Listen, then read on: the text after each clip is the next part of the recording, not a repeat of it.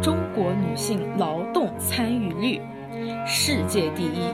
生死是不分性别的，死亡对所有人都是公平的，疾病也一样。在近代人类社会，科学的发展史里，遍布着女性科学家们失落的桂冠。为什么我是被书写的，而不是我去书写自己？不是我的同类去书写我呢？在现实中，危机情况下，女性其实是奋不顾身的。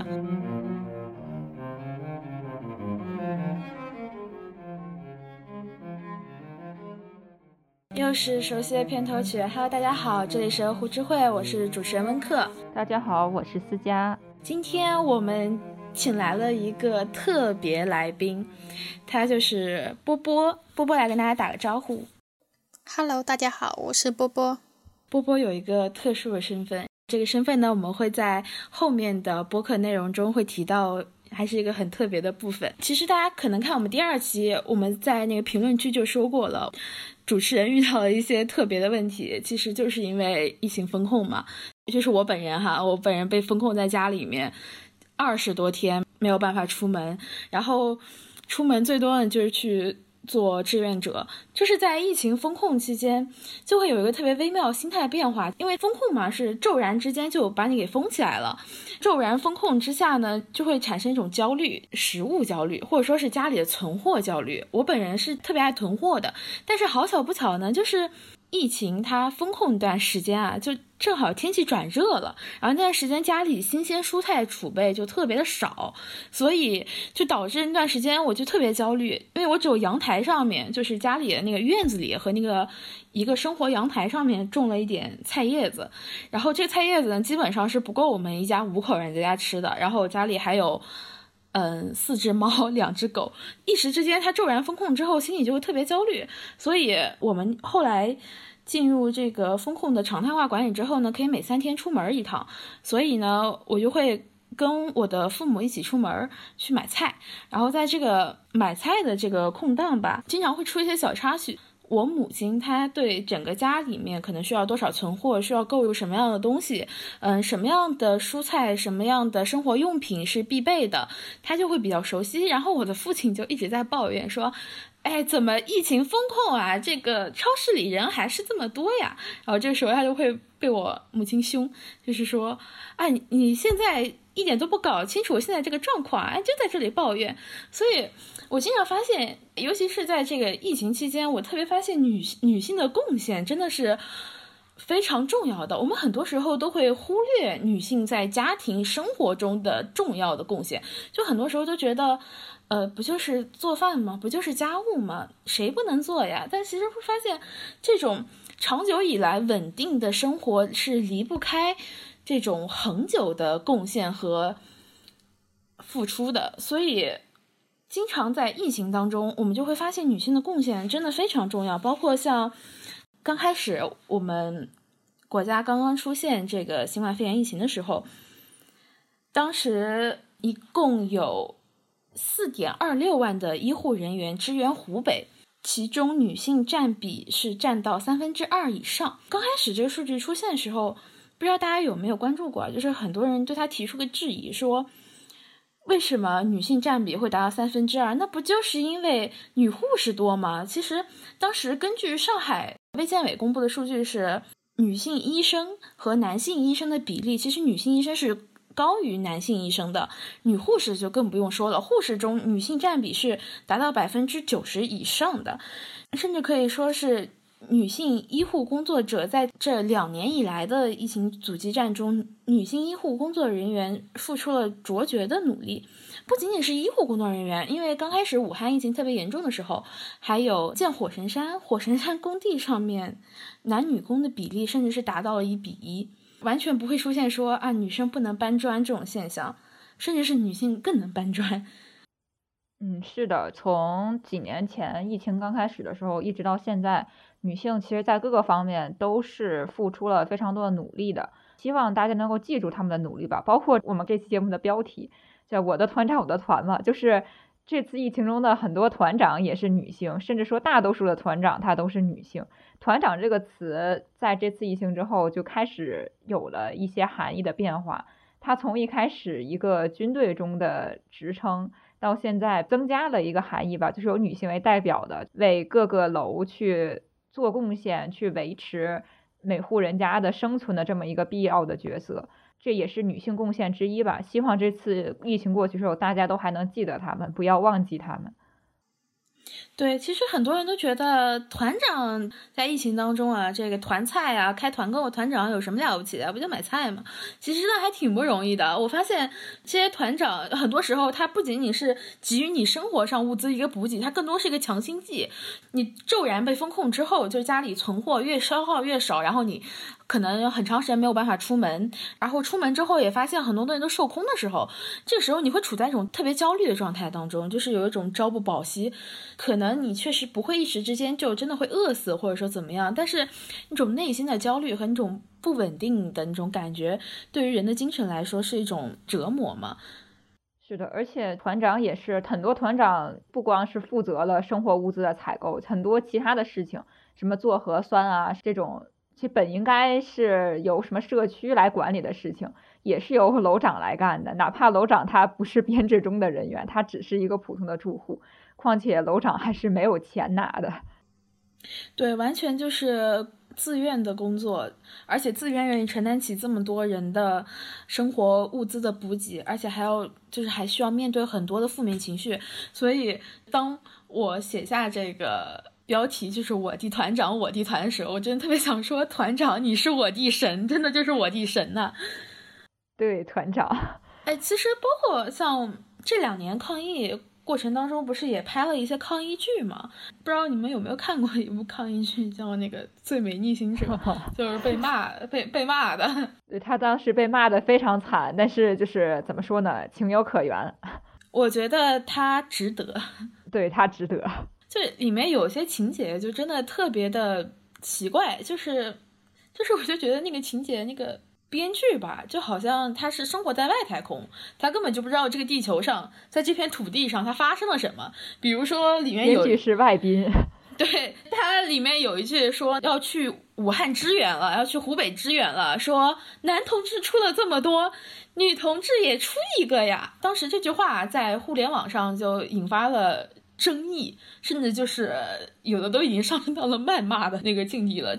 大家这个情绪很激动啊，其实我是可以理解的，因为毕竟实话实说，四点二六万医护人员支援湖北，女性占三分之二以上，居然还有人能说出，哎，男同志出了这么多，女同志也出一个吧？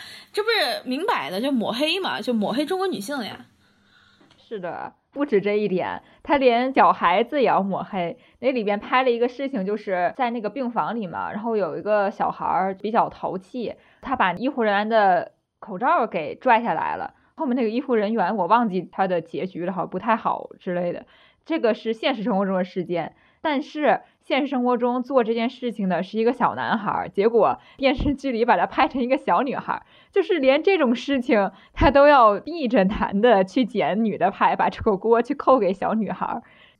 所以很多时候我就觉得一些编剧的改编特别的没有必要，他好像在刻意的去对呀，他图什么呢？刻意的去渲染一些东西，或者说强化一些刻板印象。中国的女性好像不擅长劳动。不擅长工作，但是其实有一个非常烫的烫知识，叫做中国女性劳动参与率世界第一。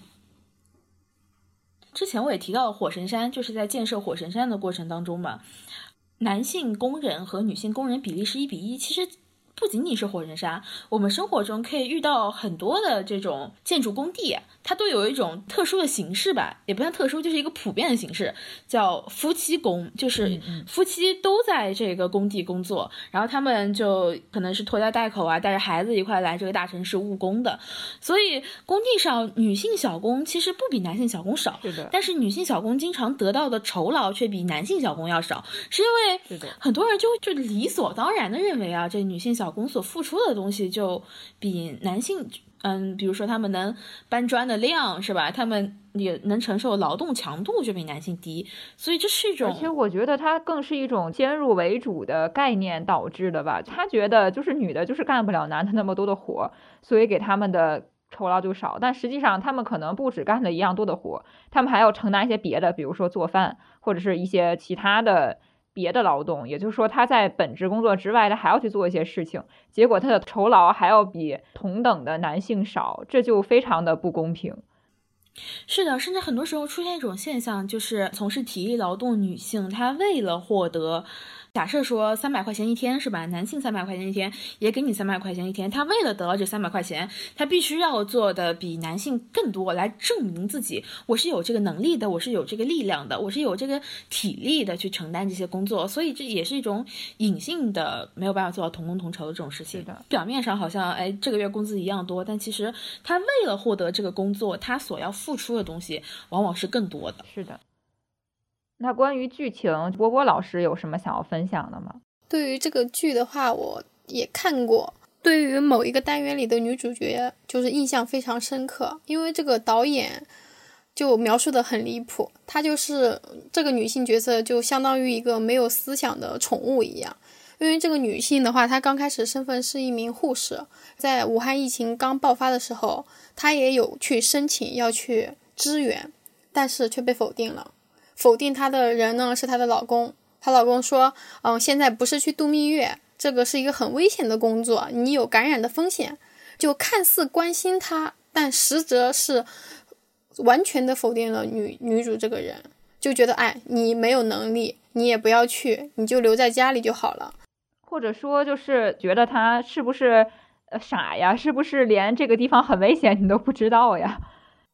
嗯，对的，对的。其实，因为他身为一个护士，他其实应该是很明白啊，我去我要面临什么，但是他却觉得啊，我多么甜，我体贴你，我不愿意让你面对危险，我不让你去。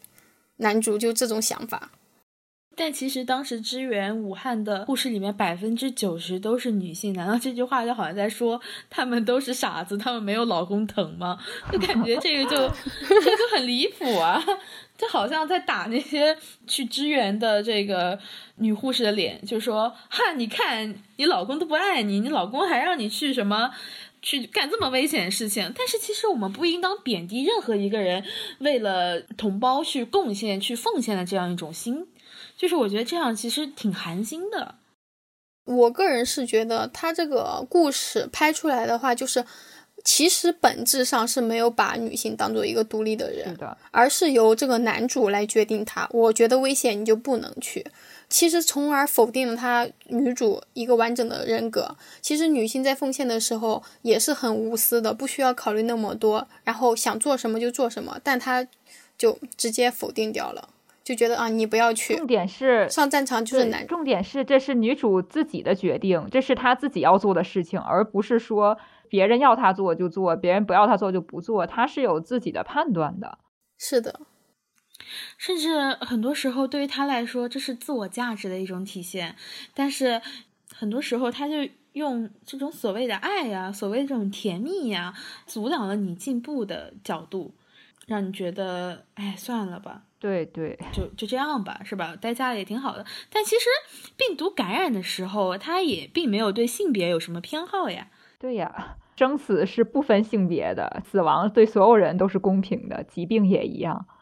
对，所以由小见大吧。很多时候，我们从小在那种灾难片啊，甚至不仅仅是灾难片，在影视剧里面看到那些女性的形象，有时候就都觉得这些编剧是不是都是外星人呢？对，就但凡涉及一些这个面对危险的这种情节，里边的女性形象就是。我是觉得跟现实中的女性大相径庭，跟我所认识的那些去驰援的，或者是去当志愿者的这些女性，去每天在生活中这个面对危险的女性，跟她们的形象是大相径庭的。基本上可以把这些影视的中的女性形象概括为三类吧。第一类是最常见的，就是圣母类。啊，什么叫圣母呢？大家如果看到《三体》的话，会知道一个角色叫程心，她一直被骂圣母，为什么呢？这类女性角色被创造出来的女性角色，她们坚持用爱解决问题，感觉爱是他们的第一位思考，他们先不去考虑什么策略，不去考虑什么实际，他们觉得爱就可以解决一切问题了。就是原著里边有一段就明写了，说有一个路人吧，说什么看她是圣母玛利亚，她真的是年轻母亲，就这个路人对人群喊道，什么说美丽的圣母保护这个世界吧，不要让那些野蛮的嗜血的男人毁掉这美好的一切。至少在这段文字里面可以看出，说是他把母性去当做女性的第一位的性格，然后去把那些其他的考量都放在后面。也就是说，感觉母性是一个女性生来附带的，且是第一位的。她做什么都会从这个大爱的角度去考虑。故事的结局，很多人也说是这个诚心害了人类什么的，这样就好像觉得是女性固有的这个性别就是不适合去做领导者一样。然后包括后面有的角色也说，诚心他的角色就是，或者说诚心他这个人，这些女性她的第一性就是母性，所以这些男性创作出来圣母的角色，感觉是对女性的一种揣测，可以这么说吧。他把女性人性中的一些东西去放大了，无限的放大了，然后把它摆在第一位，告诉你说，呃，你看，正因为是这样，女性。他就不适合去做领导者，或者他去做了领导者，最后你看就是这个结局吧，他就是不够心狠吧，这是第一类嘛。第二类就是工具人，呃，什么叫工具人？嗯，他是为了男性角色而存在的人，比如说《加勒比海盗》里边有一部，忘了是第几部了，呃，里边有一个美人鱼。这个美人鱼是什么呢？她是被这个男二拯救的一个美人鱼，然后又去跟这个男二去相爱呀什么的。其实这段剧情它在一个冒险故事里面存在，怎么说？它可有可无。就是哪怕没有这段爱情故事，这个女角色她在这里边就没有存在的必要了。他的存在完全是给男二增添一段浪漫的传奇。这就是我们所说的工具人，不是说只是说啊，利用你去干这个干那个就叫工具人，在这里边他就是完全为了呃男二的人格丰满度而服务的吧，这就是工具类角色。我觉得这类角色会相对于圣母类角色更多一点。第三类呢，就是添乱型角色，这一类角色是最最最多见的。大家想想，恐怖片里边很多，就欧美恐怖片那种胸大无脑的角色，就知道了，就是那种跑着跑着路，哎，他必须摔一跤，然后他没事儿呢，就必须得跟这个主角去吵架，抽个风去离开组织，去害组织里的人啊什么的。就你不知道他为什么要这么干，他就是这么干了。这是添乱类角色。所以你看这个灾难片中女性形象多么离谱呀！跟现实生活中的女性形象对比，我们知道，就是疫情中女性做出的贡献，陈薇院士也好，然后包括疫情之外，像屠呦呦这些科学家也好，他们是很智慧的、很理性的、很有勇气的，跟这些片子里面呈现出来样子可以说是大相径庭。对，其实这些创作者他在创作这些角色的时候，就我感觉啊，他们就是把女性角色当做是一个点缀。他们可能本意上觉得这个故事里面能够解决问题的这条线上，他理所当然，或者说他就是本能的安排了一些都是男人。然后呢，觉得哎，这一群男人在这，这个画面不太美观呀，太单调了呀，要不加两个女的吧，点缀点缀。对对对，这种情在片子的女性形象就是。要么很少，要么很边缘，要么既少又边缘，而且还必须得跟男的扯上关系，要不然是他的类似于情人的角色，要不然就是什么乱七八糟的其他的，反正他他必须得跟男人有点关系。不仅仅是这种灾难片啊，包括所有就是那种有危机啊、有冲突的情节，女性经常是被边缘化的。是的，她不会去考虑说你在这个里面能奉献什么，或者说有时候考虑你能奉献什么。比如说像韩国那个电影还是电视剧，那个流感里面嗯，抗病毒那个血清就是一个小女孩提供的。你说这种血清这种东西是吧？它女孩提供也行，男孩提供也行是吧？这种东西它对于故事结构来讲，它并没有什么实际的用处，它只是个容器，它就像装着那个通关宝典那种容器一样，打开哎。通关了，好，就是好像是谁，他也都无所谓了。是的，不仅仅在这些形象里面，包括像我们提到说疫情里面，就会边缘化，或者说就会选择性的去忽视女医生、女护士在里面产生的这些作用，就会把镜头更多的聚焦到男性身上，会觉得会觉得男性他那个大脑里面装的都是智慧。女性最多，她能够提供体力就已经很了不起了，这种感觉。但其实最早我们发现并上报武汉疫情，呃，武汉这个新新冠肺炎疫情，然后并且在医院里面划分隔离区的这位医生呢，他就是张继先，他当年就已经五十四岁了。包括中国感染病学科目前唯一的女院士，七十三岁的李兰娟院士，当时也是不顾她自己的高龄，就勇敢地奔赴了疫情的第一线。在现实中，危机情况下，女性其实是奋不顾身的。是的，面对这个突如其来的疫情，我们对她一无所知的时候，正是这数万名女性医护人员，甚至是卡车司机，也有女性。开车开了一天一夜，然后就是为了把物资运到武汉。然后还有一位是火神山的一位女工，她当时是要去焊接这个医院里的那个氧气设备，能够从事这个焊接工作有证儿的，就全国不超过两千人。然后当时呢，对这个医院提出的要求是三天之内要把这个氧气焊接完。按照一般情况来说，三天之内要焊接完，最起码要两百名这个焊接工。但是当时火神山只找到了九十八名，然后这九十八名焊接工焊接工人也能在三天之内把这个工作完成好。其中就有一名女工，她当时是一直。不眠不休的工作到了凌晨四点，最后是领导几次三番来要求他，他才能停下的。然后领导当时说，工作完成的时候，他连站立的力气都没有了。当时是领导都被他感动哭了。这位女工她的表述是，她来之前在党旗下宣过誓，不完成工作绝不休息。所以，我们如果说因为。所谓的剧情创作和这种剧情冲突，去理所当然或者说想当然的去丑化女性、矮化女性、边缘化女性，我觉得这样对于女性不仅仅是不公平，甚至是不尊重的。是的，对，所以我个人的话，每次看到这种影视剧，就是把女性她某一种特质放大化的时候，我就特别希望大家就对这些女性角色更宽容，因为。他们有些的放大化，我甚至是带着恶意的。女性美好的品质，比如说善良，会被放大成圣母。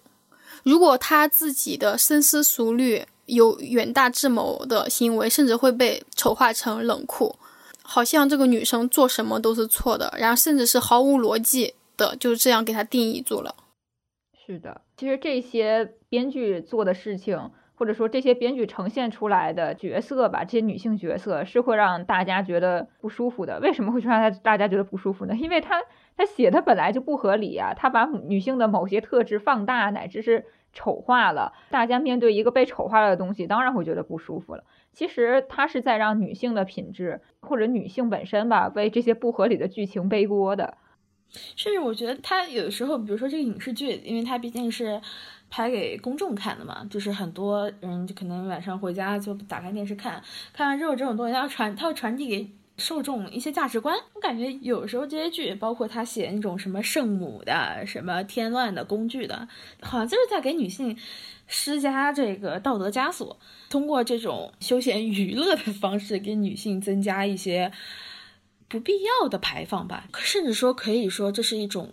规训就是规训女性说：“你可不能太圣母啊，你可别给你男人添乱呀，你好好当你的工具吧。”就觉得这些不合理的剧情，它创造出来，明眼人都能看出它的不合理，他为什么要这么做呢？对，之前有一期我提过一句话，就是说“妇人之仁”和“最毒妇人心”。如果男人优柔寡断。善良，他们就会说妇人之仁，就是说你别跟个娘们儿一样。然后，如果女人真的就是心狠手辣、冷酷无情，就会说 女人心其实是最狠的。就感觉，嗯，这到底是什么原因？是什么造成这一切？是的，我们可以看到吧，无论是从现实中也好，然后包括是灾难片中这些女性形象也好，这些污名化的行为。把这个女性形象给弄成这个样子，然后再把男性形象很英雄化、很高大化。很多年前那个丧尸片，什么我是英雄嘛，很多这样的片子都是男性当主角，男性拯救世界，男性做什么都可以被理解。我们可以看到高大化男性、矮化女性的这种抢攻行为它的存在吧。为什么叫做抢功呢？道理也很简单，就这些本来属于女性的。奉献这些属于女性的英勇的这种人格，结果最后都被安到男性身上了，然后给女性剩下的只有圣母，只有工具，只有添乱。灾难来临的时候，让女性付出，让你说你是什么女英雄，让你上，结果到了结束之后，给你搞宣传的时候，又不承认了，又把这些功劳全部都安在男性身上了。嗯，不知道大家有没有听说过这种抢功的行为，或者说这种过河拆桥的行为啊？它有一个专业名词叫马蒂尔达效应。先简单介绍一下马蒂尔达效应，它是在一八六二年由女性参政议政主义者马蒂尔达约瑟琳盖奇提出的，后来是由玛格丽特洛伊斯特在一九九三年整理并完善的。玛格丽特呢，她是一位科学史学家。简单概括一下这个马蒂尔达效应啊，就是说女科学家取得的成就经常被归功于与他们一起工作的男性科学家身上。可以这么说吧，在近代人类社会科学的发展史里，遍布着女性科学家们失落的桂冠。可以举几个例子啊，比如说美国的一位。医学家乔治·惠普尔，他因为发现了贫血的肝脏疗法，获得了诺贝尔医学奖。但是与他共同工作三十余年的病理学家弗里达·罗凯斯·罗宾斯，她是一位女性，她并没有获得任何的褒奖。后来，乔治他分了奖金给弗里达，还有其他两位做出卓越贡献的女同事。这两位女同事甚至都很难找到她的名字。包括我们这个片头曲啊，我们这个片头曲有个名字叫《巡洋冒险记》嘛，很多人都只知道它是巴赫写的，但其实不仅仅是这个，还有巴赫他创作的无伴奏大提琴组组曲、平均律钢琴曲的第一首前奏，还有哥德堡变奏曲咏里面的咏叹调的，它都是巴赫的第二任妻子的底稿。创作的。但是最后不知道为什么他在历史上并没有留下这个署名。嗯，还有就是生物书上 DNA 的那个双螺旋结构嘛，它有总有那个选择题问你是谁发现的，或者是选的什么沃森克里克嘛，对吧？就记得那两个人。但实际上，其实教科书里边也写了，还有另外一个女性也有很大的贡献，就是富兰克林。而且他好像还因为这个研究就身患疾病，最后得了白血病，好像去世了。我记得好像是这样。是的。但总之，他也为这个研究做出了非常大的贡献。但结果呢，就是最后呃给他们颁给他们颁奖的时候，并没有富兰克林的名字。嗯，富兰克林他全名叫罗莎琳·富兰克林，他是英国著名的物理化学家与晶体学家。但是他的这个研究成果就这么被他的同事拿走了。是的，还有就是解析空气中的元素成分的这个拉瓦锡，什么氧气、氮气是他分离解析出来的。大家可能还记得教科书上拉瓦锡坐姿是侧着的，就是很奇怪，他是一只手撑着桌子，一个脸就是在那边看，好像在看什么人一样。不知道你们有没有怀疑，就他到底在看什么人呢？其实是他老婆。是的，但是他老婆被从照片上面截掉了。拉瓦锡那张照片本来是他跟他的妻子一起的画像，结果教科书上把他的妻子给截掉了，只剩他自己。他的妻子为他的研究做出了非常多的贡献，甚至在他死后也在奔走去拯救他的研究成果。因为当时他的社会背景是法国大革命嘛，比较复杂。导致很多拉瓦锡的研究成果，还有这个仪器，他们那时候就是仪器没有批量生产，都是自己做的，都被毁了。所以为了保留这些研究成果，他的妻子做出了非常大的努力。结果 大家只会记得拉瓦锡的名字，他的妻子叫玛丽还是叫什么的啊？我也不太记得了。就是女性在历史中就这么被遗忘了吧？对他留下的记录真的是少之又少。是的。甚至能被记录下她的功劳被抢夺走的女性，已经算很幸运的了。有的甚至只留下有卓越贡献的女同事这样的话，包括还有一九九四年，但是更多她甚至都不会在历史中出现，我们甚至都不知道他们的存在。对对对，我们甚至都不知道她真的做出了这些成就。包括像一九九四年，德国物理学家奥托哈恩，他因为发现了核裂变，获得了诺贝尔奖，但是。与他共同发现这一现象的，呃，女科学家丽泽麦特纳，她总共获得了四十八次提名，但是依然就没有给她这个奖。很多时候，有的人会说，可能就是不够幸运，或者说女科学家能力不够。但其实我觉得，这马蒂尔达效应更多的是一种认知偏差。他们就觉得，在包括像科学研究等一些领域，就是男性长期占据统治地位领域，他们就会觉得女性没有这样的能力，女性没有科研能力，女性没有音乐能力。包括像我刚刚提到的巴赫妻子，他的那些音乐作品，甚至甚至是在他结婚之前的。按照我们现代这个呃婚姻法的观念，这结婚之前这都算单方面财产，就是婚前财产，这属于个人所有的呀，是吧？这怎么？结婚之后，甚至连名字都没有了呢，怎么就赠与了，无偿捐赠了？丈夫去夺妻子的这个著作所有权吧，这件事情也是屡见不鲜。大家看一个电影叫《克莱特》嘛，是凯拉奈特利演的，是说克莱特是一个法国女作家，在在那个时候。一个女作家用她的本名，一个女性的名字去发表文章是大逆不道，比较危险的。对，这是大逆不道的，就导致很多女性写东西都是用男性的笔名发表，这样他们的作品才可能到出版的机会。但克莱特不是，她是坚持用自己的名字去发表文章的。她在很长一段时间内充当了她丈夫的枪手，替她丈夫去写东西。到后来她自己去写东西，结果她的这个著作权还被她丈夫给。抢走了，也就是说，她辛辛苦苦写东西，钱都是她丈夫挣。不过好在是她最后打官司把著作权给要回来了，这就很好，这就比较爽。历史上这样事情，无论是中国也好，外国也好，就确实是屡见不鲜了。确实，我觉得这个只是说钱被老公挣了还算好的。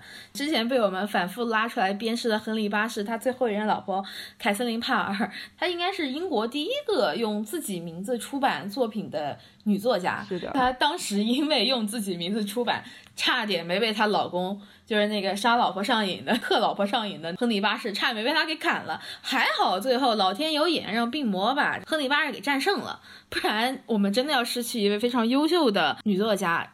凯瑟琳·帕尔，她不仅仅自己去写作，她还鼓励女性去接受教育。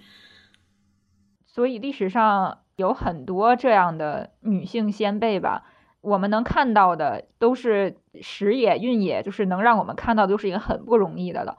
还有更多可能就这样被淹淹没在历史的尘埃里面。所以究竟是为什么他们不能被我们看到呢？为什么他们的功劳会被夺走呢？为什么他们的形象会被抹黑成这样乌七八糟的样子呢？其实本因在于男本位。那什么叫男本位呢？顾名思义，就是男性这个性别它是第一位的，男是社会的默认性别，在我们社会中很容易发现，比如说。大家看文文件任命都是在某某某后面写上括号女女性这个性别是要被单独标注的，不然的话就把你默认成男的。比如说这个子这个子子女的那个子嘛，一开始它指的就是孩子，不分男女的，但是后来慢慢慢慢的这个子就变成单指儿子了，女你就要单独说，甚至说团长这个词，我们今天讲的团长。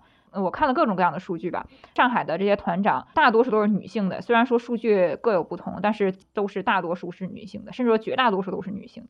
但是大家想到团长团长这个词，第一时间想到的还是男的，连团长就上海这个团长吧，女性占大多数的工作，大家都是这样想，就是很明显可以发现男本位这个事实吧。布尔迪厄在《男性统治》这本书里也写了，他说男性的秩序力量是体现在他无需为自己辩解这一事实上。男性中心观念被当成中性的东西，让大家接受下来，无需诉诸话语使自己合法化。什么意思？就是说他不需要因为自己是男人而去解释什么事情，不需要去特意标注自己是男人，不需要这个大家默认男的人是团长，大家默认男人是医护人员，不需要为这件事情做任何的解释，大家觉得这就是合理的。那这就是男本位的体现吗？是的，我们投票的时候都会说什么少数服从多数，但是当这种系统性的这种结构它出现的时候啊，你哪怕再多，你也是特例。比如说之前一直被大家所诟病的说卫生巾算不算抗疫物资，然后很多人就说啊，这都是就你们女人需要呀，但是女性占了三分之二以上呀。如果说连连占人群大多数的人，他都。能被视作例外的话，我觉得这样的世界它其实是不合理的。在这个男本位的世界里吧，女性永远是第二性，女性永远是第二位的。很长时间其实是没有卫生巾的，反正我是不知道他们自己是怎么解决这件事情的。就跟去排泄一样，最正常的生理现象都被人无视，被人当做是特殊的一种体现，这本身就是非常不合理的。就是男性中心观念或者男本位这种东西，它怎么维持的呢？那一部分维持是靠这种权利，它是依靠权利的；一部分的权利是指这种非常实在的权利，比如说军事，比如说政治，比如说经济，这种真正掌控世界运作的这些权利吧，它其实都是捏在男性手里的。那它是男本位维持的基础之一。那另外一个呢，就是定义的权利。什么叫做定义？就是我们俗称的话语权。谁来说男人是什么样的？谁来说女人是什么样的？谁来说什么是应该的，什么是不应该的？这种定义的权利是捏在男人的手里。他定义什么呢？他定义的是社会的性别或者性别气质。性别气质就是说，就是男人就是阳刚的、英武的、高大的、伟岸的；那女人就是娇小的、温柔的、母性的、柔软的。这些东西其实它气质就是气质而已。你说什么柔软的，什么刚强的？它只是一个性格表征，那为什么有些东西被归在男人身上，有些东西被归在女人身上呢？这就是他们掌握话语权、掌握定义权的这么一个结果吧。本来没有性别特征的东西，被硬生生的画出来的性别特征，甚至后面就导致了很多很多的不应该出现的现象出现。是的，包括像我们提到的 WiFi 之母，我们现在能够录制这个节目、上传这个节目。都得依靠这 WiFi 嘛，是吧？WiFi 之母海蒂拉玛，很多人提到她都第一时间想到的是她是世界上第一个全裸出镜的女明星，所以很多时候就会发现，当话语权并不在你手上的时候，你无论为人类文明的发展做出了多大的贡献，你依旧是一个被凝视的课题。刚刚思佳老师说。为什么他们来用来定义？说男本位的话，就是它让我想到了一些软文化，比如说现在有相当多的小说，它就是用剑与剑鞘这个模式来写的。剑与剑鞘就是男本位的一种软文化的体现。这个概念呢，是我偶然在一个论坛上看到一个网友分享的，大体的含义是女性是剑鞘，而男性是剑。然后，女性的一切设定都服务于男性，无论是有多么华丽的剑鞘，它多么厉害，多么英勇，但是它的存在意义就是成为一个剑鞘，成为男性的辅助。这个就是男本位，我觉得是一个比较具象化的体现吧。女性的存在是为了服务男性，是辅助类的。剑鞘是为了剑存在的，剑可以去找更多的、更合适的剑鞘，但是没有了剑，剑鞘就什么都不是。而且剑是能够杀人的，是具有攻击性的，是具有它自己的价值的，而剑鞘的价值只依附于剑存在。对，所以我现在也能发现很多小说或者是影视作品，它就是这种类型的设定。无论是说这个书，哎，是言情还是女强文，它把女主的设定在。没有遇到剑，没有遇到男主之前，他都是非常模糊的。而男主一出现，就直接的占领了女主的世界，把女主困在爱情当中。这个也只是小说里面听起来像哦，剑与剑鞘，哇，好好的，好浪漫的灵魂伴侣。但是放在现实当中，我觉得则是细思极恐的温水煮青蛙。是的，小说里边这个男女主可能。天生一对，剑与剑鞘就这么契合了。但是现实生活中是什么呢？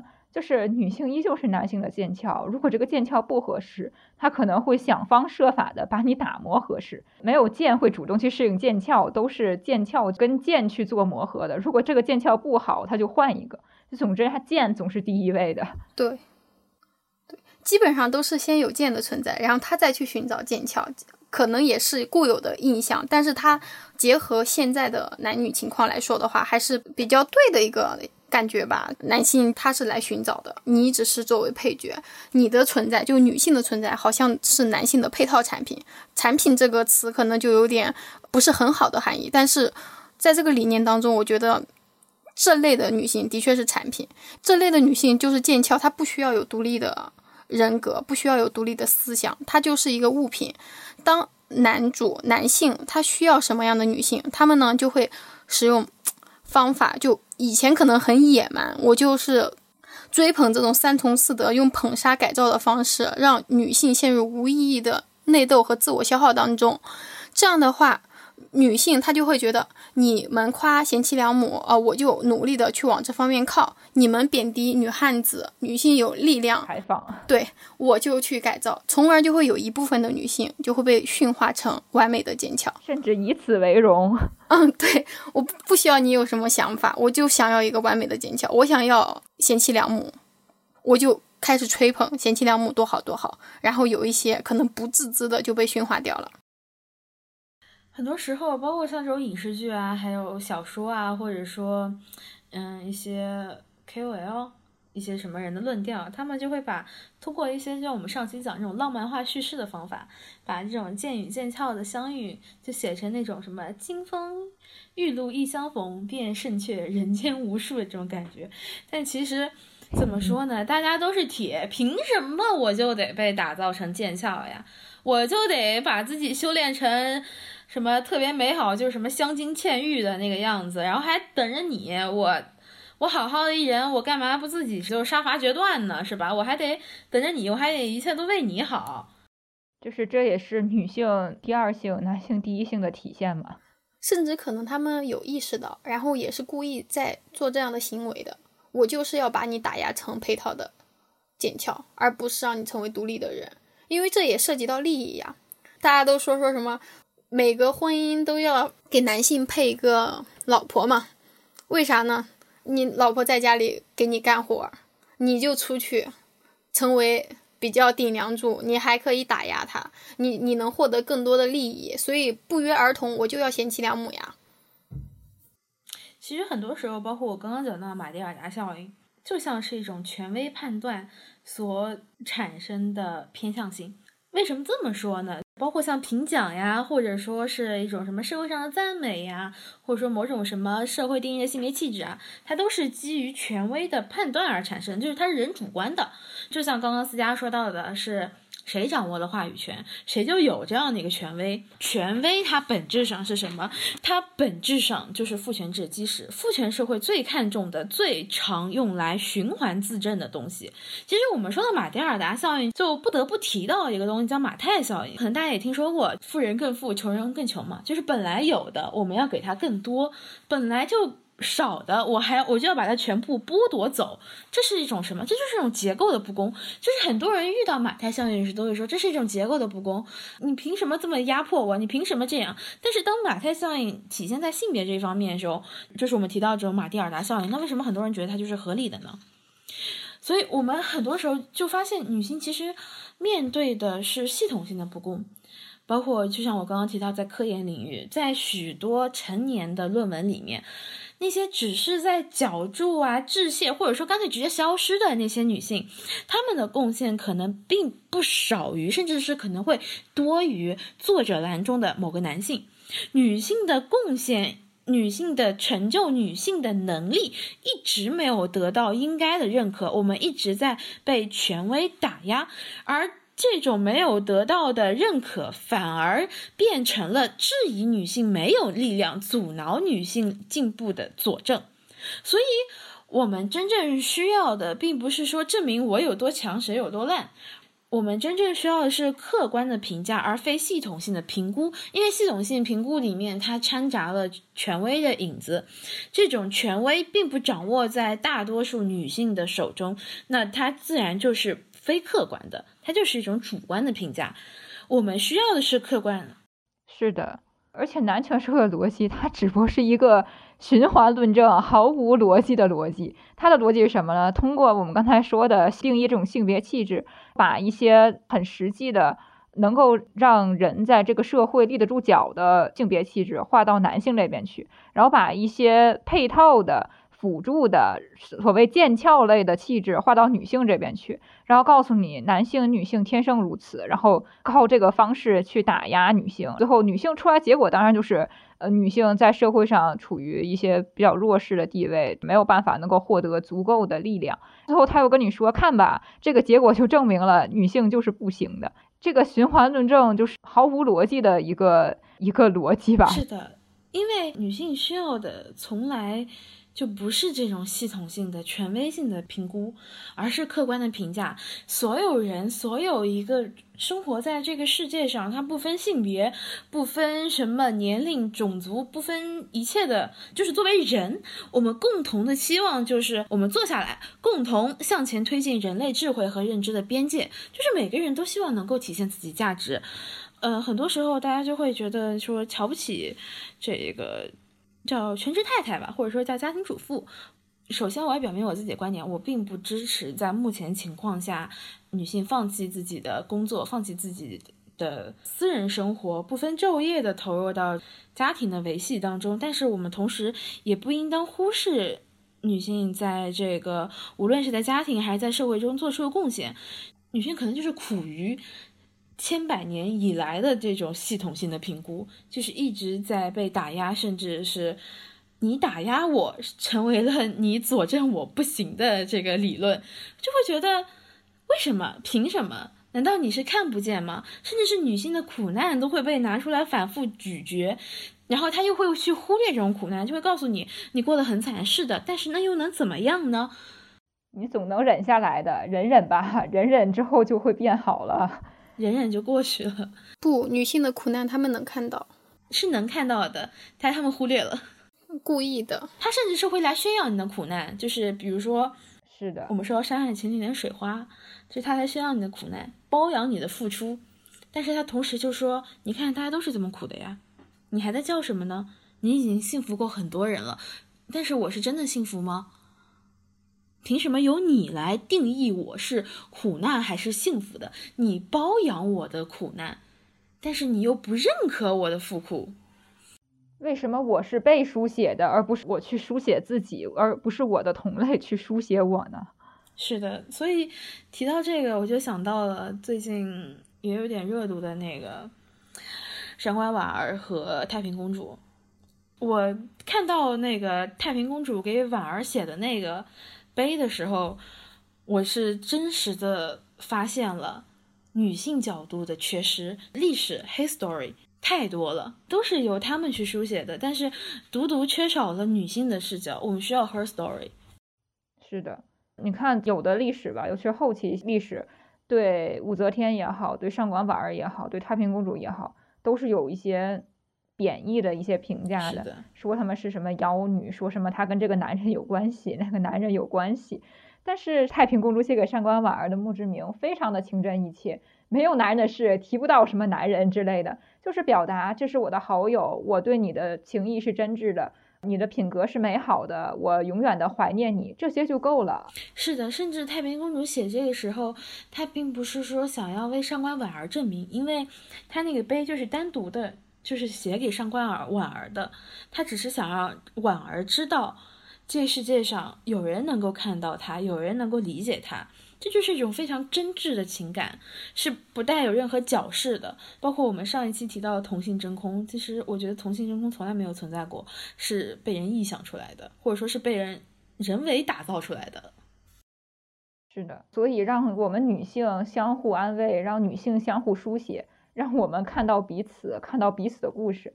我觉得只有女性才能传达出最真实的女性，才能传达出我们心里想要的自己的样子。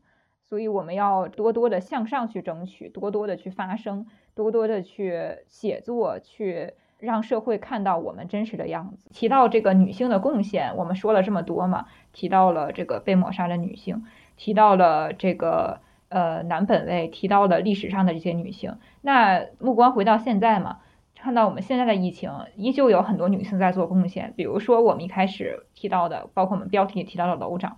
那据我所知，哇，团长嘛，据我所知，呃，波波老师，呃，你是在疫情期间担任了团长的。那我并不在疫情的中心嘛，所以我也很好奇，也很想了解你在这个呃疫情期间究竟做了一些什么样的工作呢？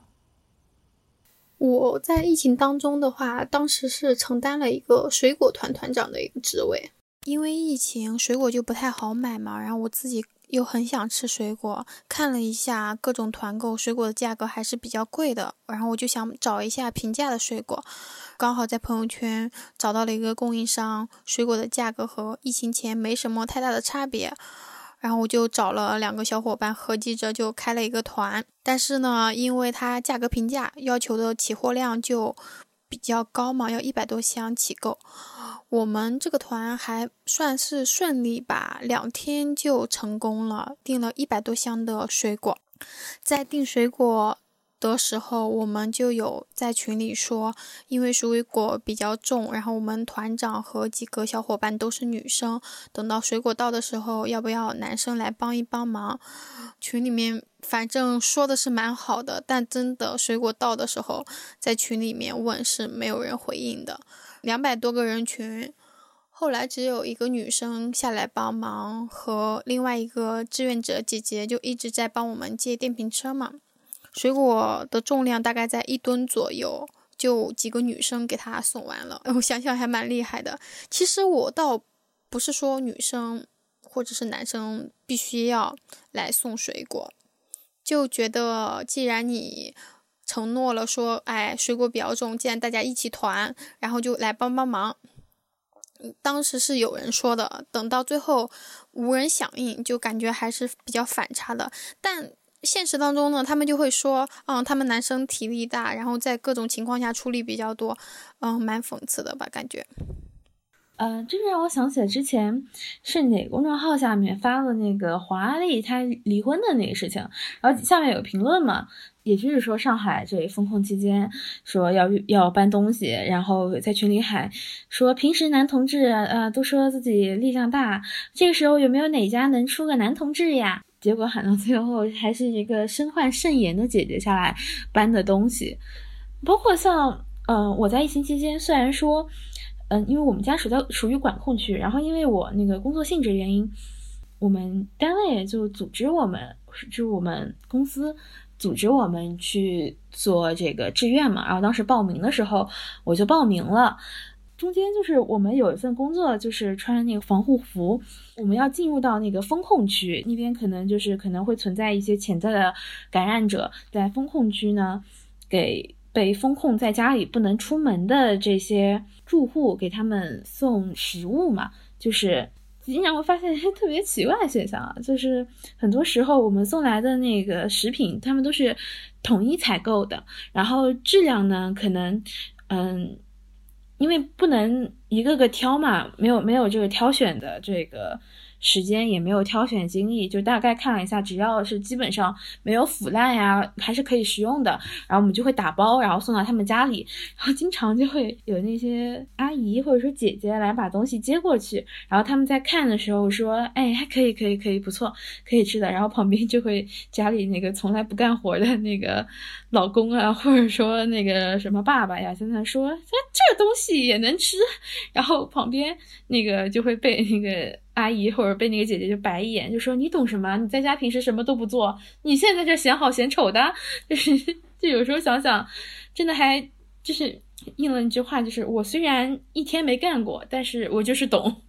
对我只需要评价就好了，因因为我是权威。这个模式让我想到网上一个评语，说现在就到了，呃，女性出去打猎，男性在守家，但是这个家守的也并不好，在家里还要就趾高气昂，指点江山。确实，就是，嗯，像我想到，在这个包括，不是说是我们公司组织我们去做志愿者吗？完了，就出现一个很奇怪的现象，嗯，是我们公司里面有几位。嗯，中年或者说是壮年男性吧，我们公司几位壮年男性，平时呢，他们就是，嗯，老婆打电话问，哎，今晚回来吃饭吗？他们都说啊，加班忙。没空，但是呢，他们其实就是借着加班，他们就没事儿，哪怕就是躲办公室里看球，那个刷什么短视频，他们都不愿意回家，就是不愿意面对家里面那一地鸡毛嘛。可能那个哭闹不停的孩子，考砸了的孩子什么的，还有什么唠叨的老婆，他们不愿意回去面对这些，他们就宁愿借口加班，就待在办公室里。然后呢，一说到疫情要做志愿者，他们就开始说。我们家还有孩子要顾呢，我不可能进封控区的，封控区回来还要再隔离，呃，我不我不行，我家里还有孩子，我家里还要我照顾呢，就是，然后他们这个时候又会说，找那些没结婚的人去呀，他们没有没有什么家庭的拖累呀，然后这个时候未婚未育的我还有另外几位姐姐就就被推到了这个风口浪尖上。其实说实话，做志愿其实我是挺愿意的，因为这是一个嗯比较有意义的人生经历嘛。无论是组织他们做核酸呀，还是给他们送物资呀，我都觉得其实累归累，但是特别有成就感。然后，但是我不太能理解的是，你这种平时。不愿意回家人，怎么一到这个危机时刻，哎，就突然就就开始顾家了，就开始爱上这个家庭了？这才是那个《最美逆行者》里面说的那个出几个女同志的，就是真实剧情。出几个男同志吧？对啊，出几个男同志 不行，我得照顾家呢，我得这个。虽然我平时一直不照顾，但是到这个时候，我突然就想起来，我居然还有一个家呢。而且就是他们，我最不能理解就是他们在群里说未婚未育同志上呀，然后我当时就很想回一句：怎么了？未婚未育的是没有父母吗？是没有家人吗？我难道没有家人？我难道没有父母？那为什么我可以，你不可以呢？是吧？我。呃，作为就是在他们眼光里看来一个柔弱的女生，我都能推着一大一大车的东西，在在那个将近三十度的温度下面，因为那段时间还挺热的，就那段时间不知道为什么突然就热了，就是顶着烈日穿那个一点都不透气的防护服，我就我就推着走，然后把那些东西一个个拎上去，为什么我做得了呢？这个时候，男同志去哪里了呢？男同事在团可乐，开始当超级奶爸了。哦，就团可乐，为什么要这么说？因为没有可乐，他们就不能活了。这是这不是我说的，这是我们我们小区有一个男同志自己说的。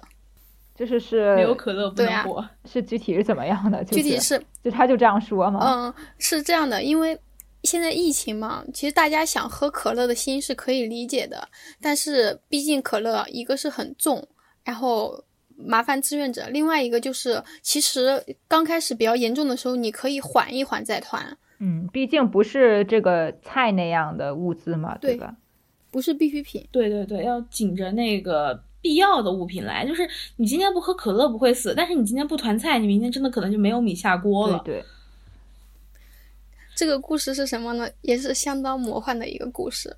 就是有个男生，首先他的可乐定价非常高。这个刚刚不是说为什么男同事都跑去哪里了呢？无利不起早呀！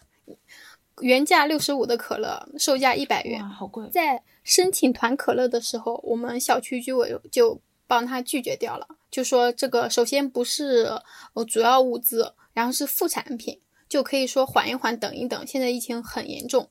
这个男生就在各个群聊大传造谣，就说什么，嗯，说现在可以成团的都是给了钱的，说居委会以权谋私，就是各种造谣，然后并且还和居委会吵架，说为什么不让我团可乐，不团可乐我就要死，不喝可乐会死，说什么可乐是生命之水，补充能量，它有低血糖，然后还抛出了百度百科。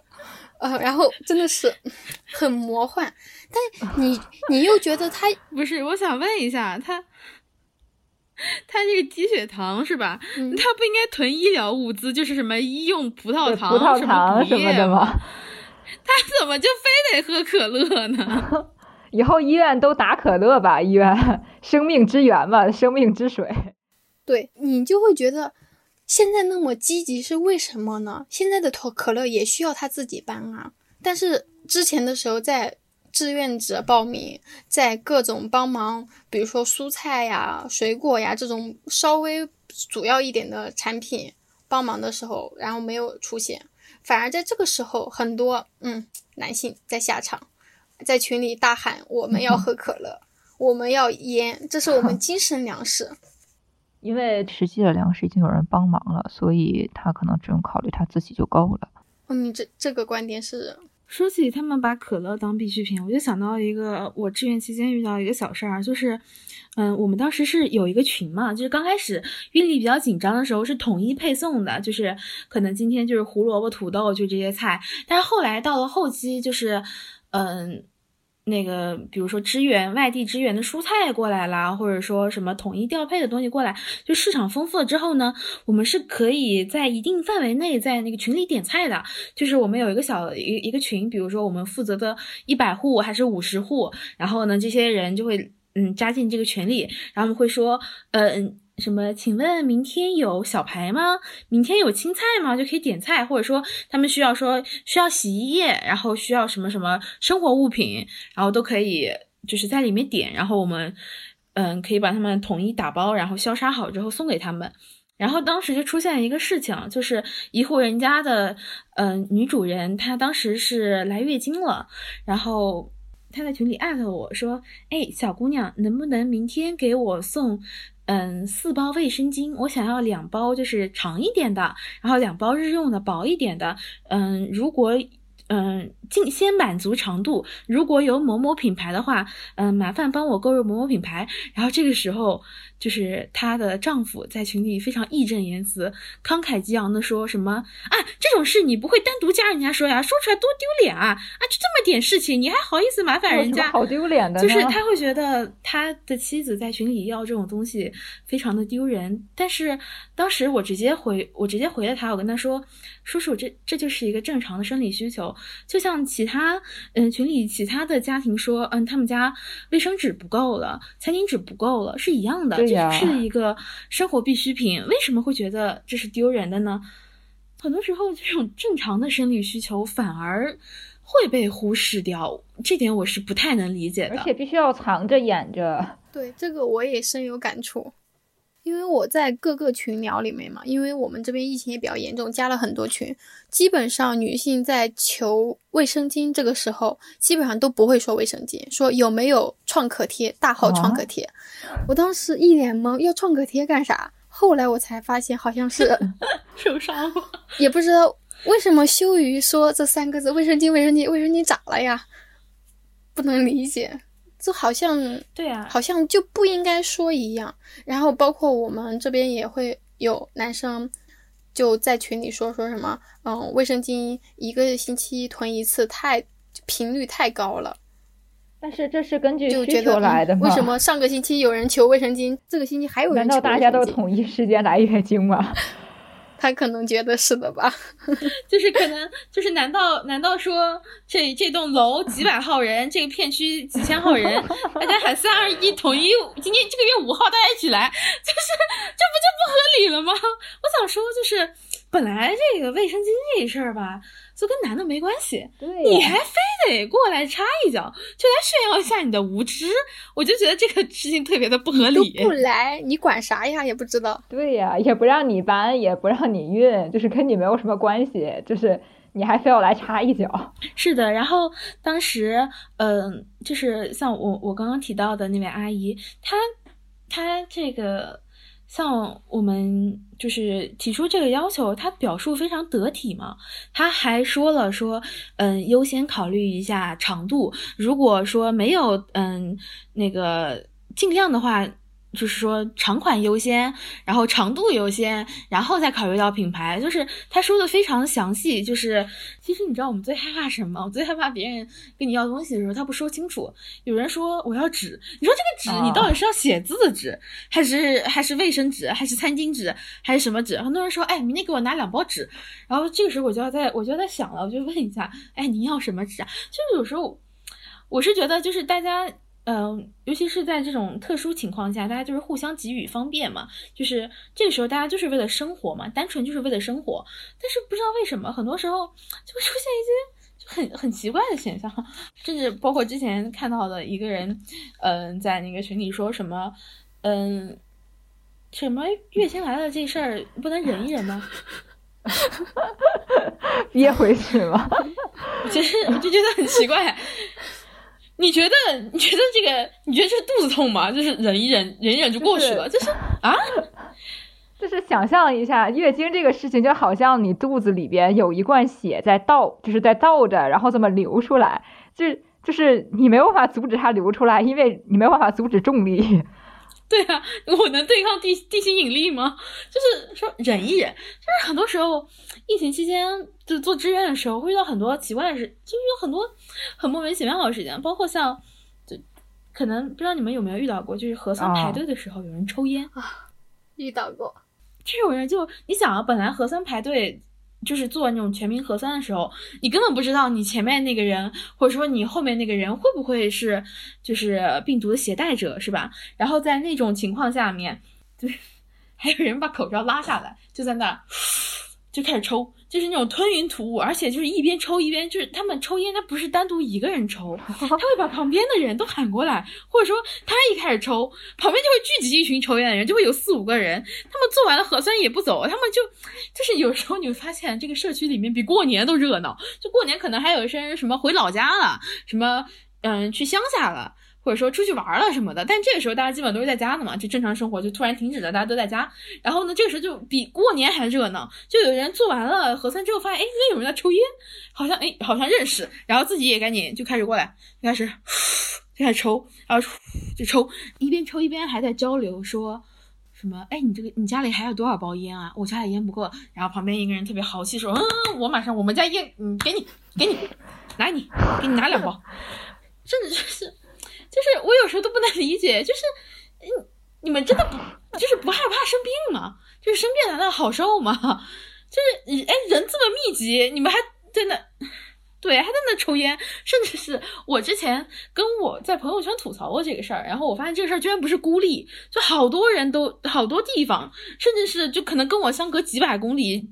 就是很远的，就可能是跨了几个省，这些朋友们他们都会，他们都有表示说，哎，真的就有人哎，在核在做核酸的那个地方，什么拉下口罩聊天的、抽烟的，然后什么唠家常的，什么都有，就感觉好像这是一个非常难得的，就是这个一个 party 交际的机会，就很奇怪。对，而且这个时候我觉得就应该拍下来发到网上，告诉大家不要老说阿姨们爱聚众聊天，这些。呃，这些叔叔们，对吧？应该是叔叔辈了吧，才爱一起聚众一起抽烟。对，比阿姨更有危害性，好吧？对，这时候阿姨都一般都忙着团菜，阿姨就是也没有时间搞这个。对，现在这个时候阿姨都忙着团菜，阿阿姨忙死了，阿姨阿姨忙着团菜搬菜呢。而且阿姨聊天也戴口罩呀，你看他们这个聚众吸烟不戴口罩。哎，说真的，我发现我们那儿有。我们那阿姨聊天的时候，就不止戴口罩，还隔两米聊呢，你知道吧？就特别有这个忧患意识。而且我发现，哎，你说这个时候都是这么多女团长，然后在这儿做这么多工作，然后哎，反而就是很多采访的时候，大家都采男团长，我就不能理解为什么。还有那个那个呃剧，不是那个剧，那个电影，什么中国团长是吧？选角都是男的。那个宣传图片不是也是个男生吗？一个男的背的站着，然后后面一沾枪火，说我的团长，我的团，就是这么这么多的这么多的女性去当团长，结果拍出来电影的主角是男的，采访的主角是男的，这就这个在网传好像说真的要筹备拍，然后网传的提名演员全部都是男性演员，没有提名一个女性演员来去演。我是觉得，为什么女性做了贡献，但是她没有得到她应该得到的认可呢？甚至还有，嗯，不知道大家有没有看过那个《长津湖》电影啊？就电影《长津湖》里面，就是明明实际上就是事实上是一个女通讯员，然后最后换了一个男演员来演，就是我不明白，就就跟之前，嗯，思佳刚开头时候聊过那个，呃，明明是。嗯，男孩做的事儿，最后换成一个女孩来做，对，就是哎，为什么呀？这叫什么？怎么说来着的？就是把坏事儿给女孩，把这个把这个做贡献的这个女英雄要换成男人来演。难道好事儿也传男不传女吗？就像我刚刚说的，就是那个阿姨在群里面要卫生巾，会被老公骂说。不知羞耻，但是那些老公在运力，呃，这个人员安排如此紧张的时候，他自己恬不知耻的说，还点名要抽某某牌香烟，我都会觉得 你是什么人啊？你是天龙人吗？人家会说我不抽我就要死了。对，香烟是生命之火，可乐是生命之水。就是什么，我必须要上午喝可乐，下午抽香烟。香烟灵魂，香烟是我灵魂的助燃剂。然后，呃，浪漫化叙事了，浪漫化叙事。虽然我们刚刚说了这么多很多剧在嗯矮化女性形象，但其实我们也有很有良知的主创们，他们也创造了一些很正面的女性形象，就是。说起疫情嘛，我就想到了我小时候看的那个《大长今》。之前前面几集播客我也提到过，《大长今》里面有一段啊，就是一个村庄就是突发疫情了，然后呢。其他人看着情况不对就跑了，然后大长今就他，他用他那种母爱般的光辉，还有他卓越的这个医病治疗的能力，留在那里治疗了这个村子里的人。所以我觉得这是一种非常正确的叙事。我们都知道，他历史上只有短短一句话，但是我们通过影视剧让大长今开口了，让后代人都看到了女性的力量，就是在这种这种封建时代最是。压抑女性发展的地方，反而我们还能看到女性突破重重的阻碍，青史留名了。是的，而且我觉得更有价值的不只是他治疗这个疫情的这段剧情，而是后面就是他成功了之后，我记得是王上表扬他，要给他封一个医官。当时是没有女性做医官的，然后他自己也很为难，想要推却，然后结果这个皇帝硬是要。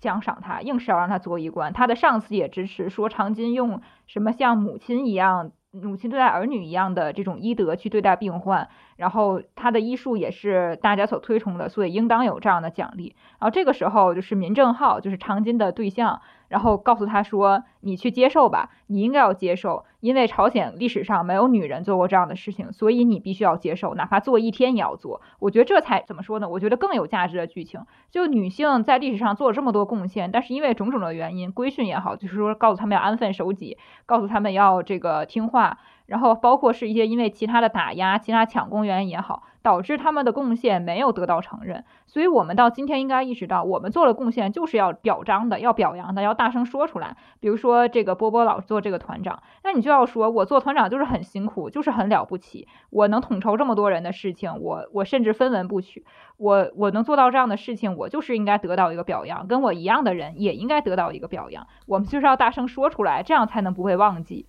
是的，对的，我我个人是会觉得我的确很了不起，而且这个是一个挺不错的体验，所以我是会说我的确这个事情做的让我很开心，很有成就感，我也希望别人夸奖我，这样我也很开心。是的，我们在这样的情况下，包括是做团长也好啊，还是做志愿者也好，其实是嗯投入了很多成本的，虽然好像表面上没有什么成本啊，但是。我们实际上的话，可能有的人去做志愿回来必须要隔离呀，或者说因为志愿要就是牺牲掉很多嗯工作的时间呀，或者怎么样，很多成本。其实我们在做这件很有意义的时候，很有意义的事情的时候，我们是可以忽略不计的。因为我觉得大多数人的利益和生活的保障，比我自己个人的得失来讲更加的有意义吧，更加重要一点。嗯。就是除了大长今之外，我还想说一个提名一个吧，是我小的时候看过的一个电影，呃，他讲了一位女警察叫任长霞，她是一九八三年加入的公安队伍的，后来成了这个警察局的局长，然后她工作了十三年嘛，这十三年之后，她破获协助破获了大案要案一千零七十二起，然后追捕了犯罪嫌疑人九百五十余人，然后她这个也是立下了很多的功劳。先后打掉了七个涉黑团伙，然后她被誉为是警界女神警。她最后是因为在出任务的时候的车祸去世了。我认识她就是因为我小的时候学校组织我们去看关于她的这个电影。我觉得就是我们就是要需要多一些这样的电影去肯定他们的功绩，而且她是一个。女警察、女局长，甚至不只是女警察，还是女局长。要知道，在公安系统里边，女性做到局长的位置是多么困难，但是在当年她做到了。就是我们需要更多这样的女性，需要更多去讲述她们故事的人，这样我们才能够记住她们，让她们不再被遗忘，不再被忽略，不再成为历史上那些什么富兰克林，成为海蒂拉玛，成为那些慢慢的淡出边缘的人物。是的，因为甚至我前几天看了一篇文章，上面说五四青年节的时候嘛，说女性为什么有剪短发的权利？是的，女性突破这种封建的伦理的这种枷锁，走到现在的话，甚至是付出了一些血泪的代价的。我们现在能够说，我今天想剪一个短发就剪一个短发，但是当时是一些女性被钢丝穿透胸膛，用生命的代价换来的女性走出家门去。受教育是上街游行，然后可以可以按照自己想要的样子，就可以活成自己想要的样子，这是这些都是非常的不容易的，包括投票权也是。是的，嗯，就像那部电影《女性参政论者》里面那个，就是他们是经过了很付出了很大的代价，经过了多少年的抗议，才获得来了一点点的，就是不算平等的投票权。甚至到很多年之后，他们才真正的完整的拥有了跟男性一样的投票权，同工同酬，对，也是大家很多女性一直在争取过来的。以前的话，就是说你干同样的工作，你的工资就是不如男性的。当然，现在也存在一些这样的问题，所以就需要我们多去宣扬女性的力量，让这些存在同同工不同酬的情况有有所改善。是的，因为我觉得任何人的努力和付出都应当被正视。其实我小时候看过很多，嗯，就是当时家里的长辈们看的一些电影啊，嗯，有些我甚至都不知道名字，但是他比就写的一些什么女拖拉机手啊，还有女飞行员呀，就是这样的形象，当时给我留下非常深刻的印象。原来女性也可以做这么多的事情，性别其实并不是阻碍我们的。什么因素？就是他就是很正常呀，男孩是男孩，女孩是女孩，那又怎么样呢？我们都是人呀，你没有什么特别明显的差异吧？至少在个人能力上面，我们不应当说，嗯，让这个什么社会定义的这种性别气质，让他们觉得，嗯，女孩学不好理科，什么女孩做不了这个，做不了那个，给他们一个机会，他们就能做得很好。是的，我甚至更希望的是，就是现在女孩们应该更加要往上走，因为我们现在得到的一切，并不是旁人施舍得来的，是无数在我们之前的女性，她们用生命、用血泪，甚至是用一生的时间去换来的。我们现在为什么，嗯，之前女性是不能离婚的，但是邓颖超同志帮。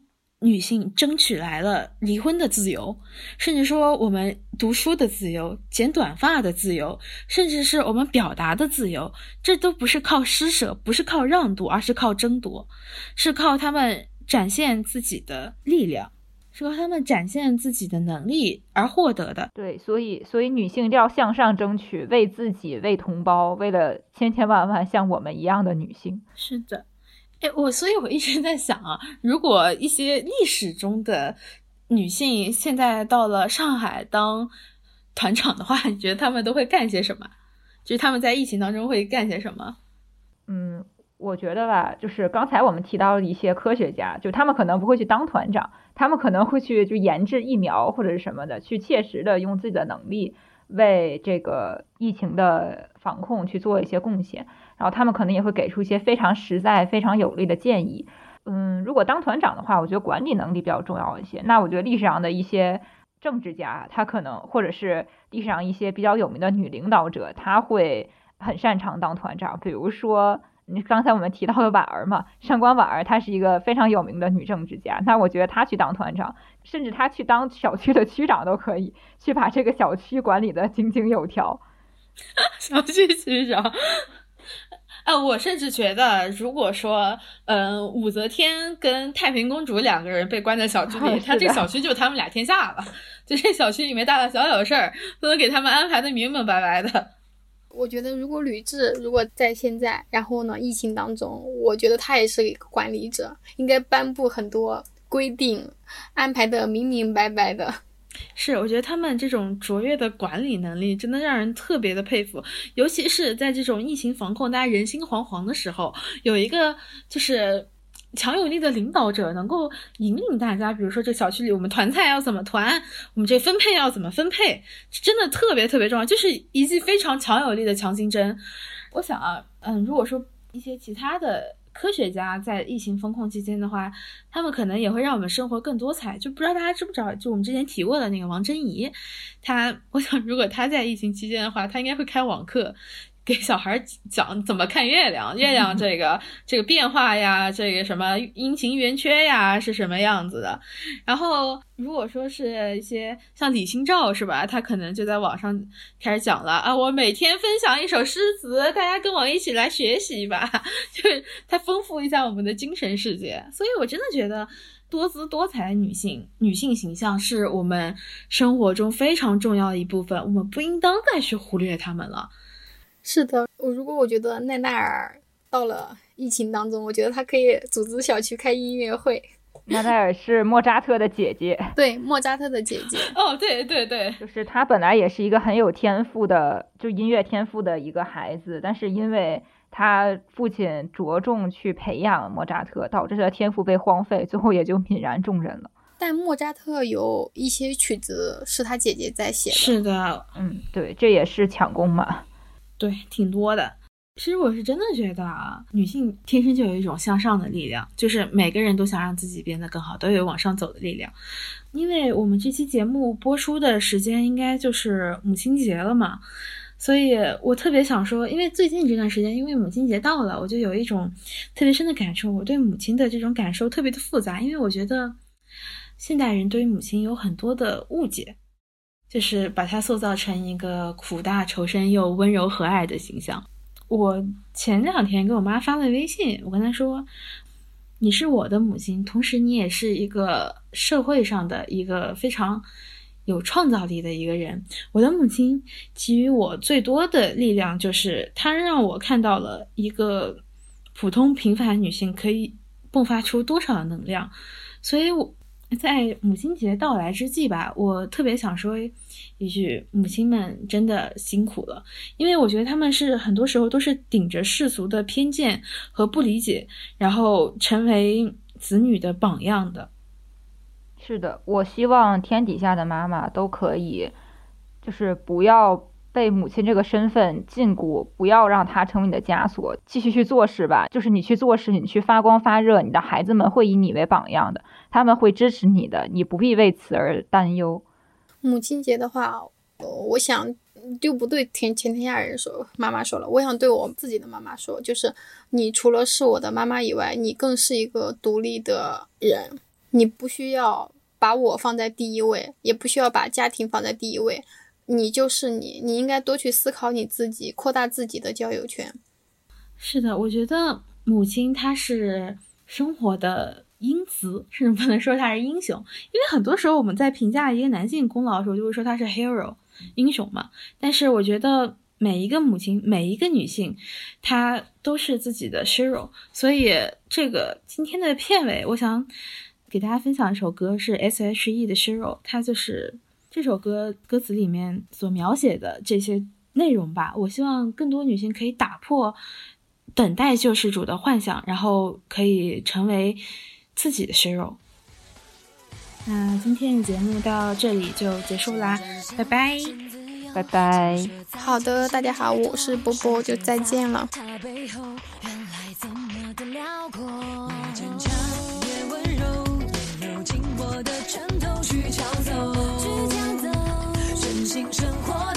可